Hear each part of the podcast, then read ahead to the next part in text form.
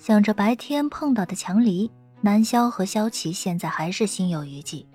结果这在好不正经的洛晴川那边，他就变成老强了。你和黎叔很熟吗？萧琪试着问了下。圈内当着强离的面都管他叫黎叔，因为强盗这个称呼说起来像强盗，但私底下称呼他强盗的人其实还真不少。老强啊！哈哈，熟啊！昨儿个我们还在一起撸串呢。洛晴川笑着说道，表情贼兮兮的。萧琪和南萧忍不住在内心达成一致，吐槽道：“还撸串？我怎么不知道你这么厉害？吹什么牛？”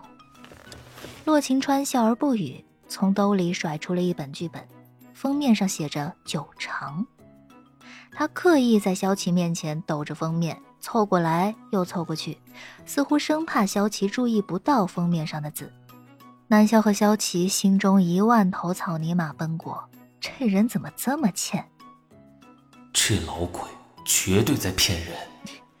你不是说你已经两年没有戏接了吗？怎么这还没小半年呢？一步接着一步啊！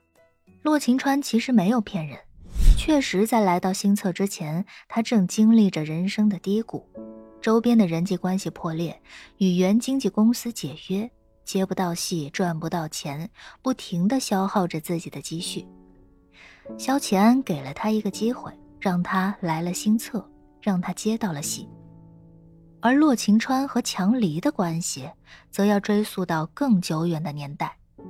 那个时候，洛晴川是个初出茅庐的新生代演员，强离也不过是个刚刚拿起导筒的新人导演。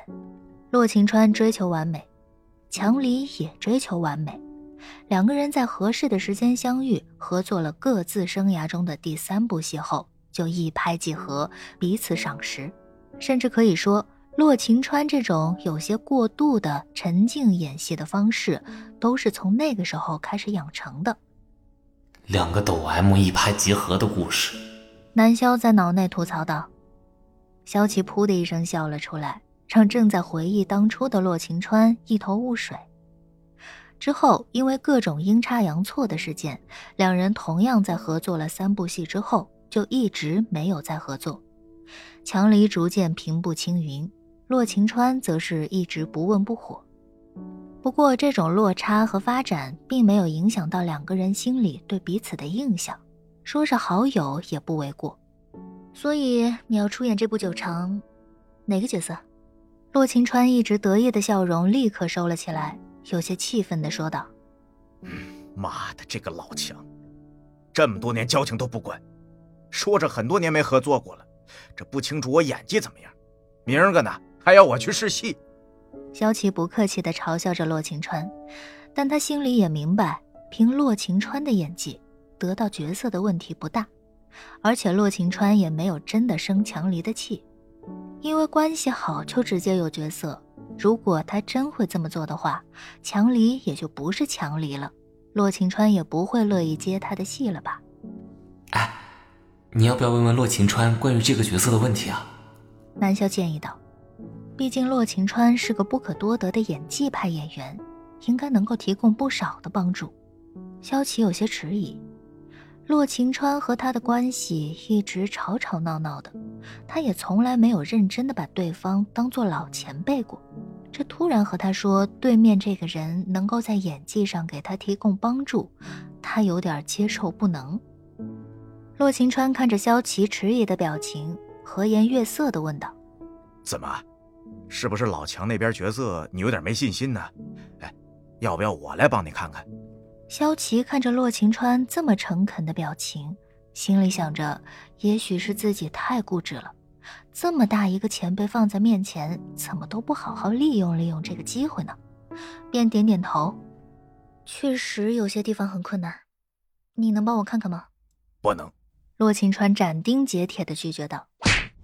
两分钟后，洛晴川捂着头上的包，接过了萧琪手上的剧本，有些委屈的说道。哎呀，看你心情低落，开个玩笑啊，怎么那么当真呢？萧琪在一边叉着腰说道：“你少点这种欠揍的行为，我说不定会更尊重你一些。”尊重有什么用啊？开心才是硬道理。洛晴川回道，仔细的翻了翻人设。你是说，今天你本来去试镜的是个女角儿，然后结束时候老强给了你这个剧本，这角色从女角变成男角，然后两个设定都还一样的？萧琪点点头。切，这老强啊，老是玩这一套。这一套？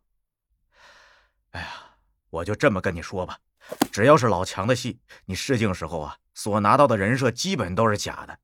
他会把每个角色他需要的特点单独拉出来。然后呢，随便编个人设丢到试镜剧本里，看你们这些试镜演员的表现。其他导演呢都不会那么做，这算是强离这家伙的恶趣味。萧琪听了，感觉如释重负。啊，也就是说，其实并不是真的想让我去演什么男角。没想到洛晴川又贱兮兮的说道：“不啊，就是让你演男角啊。”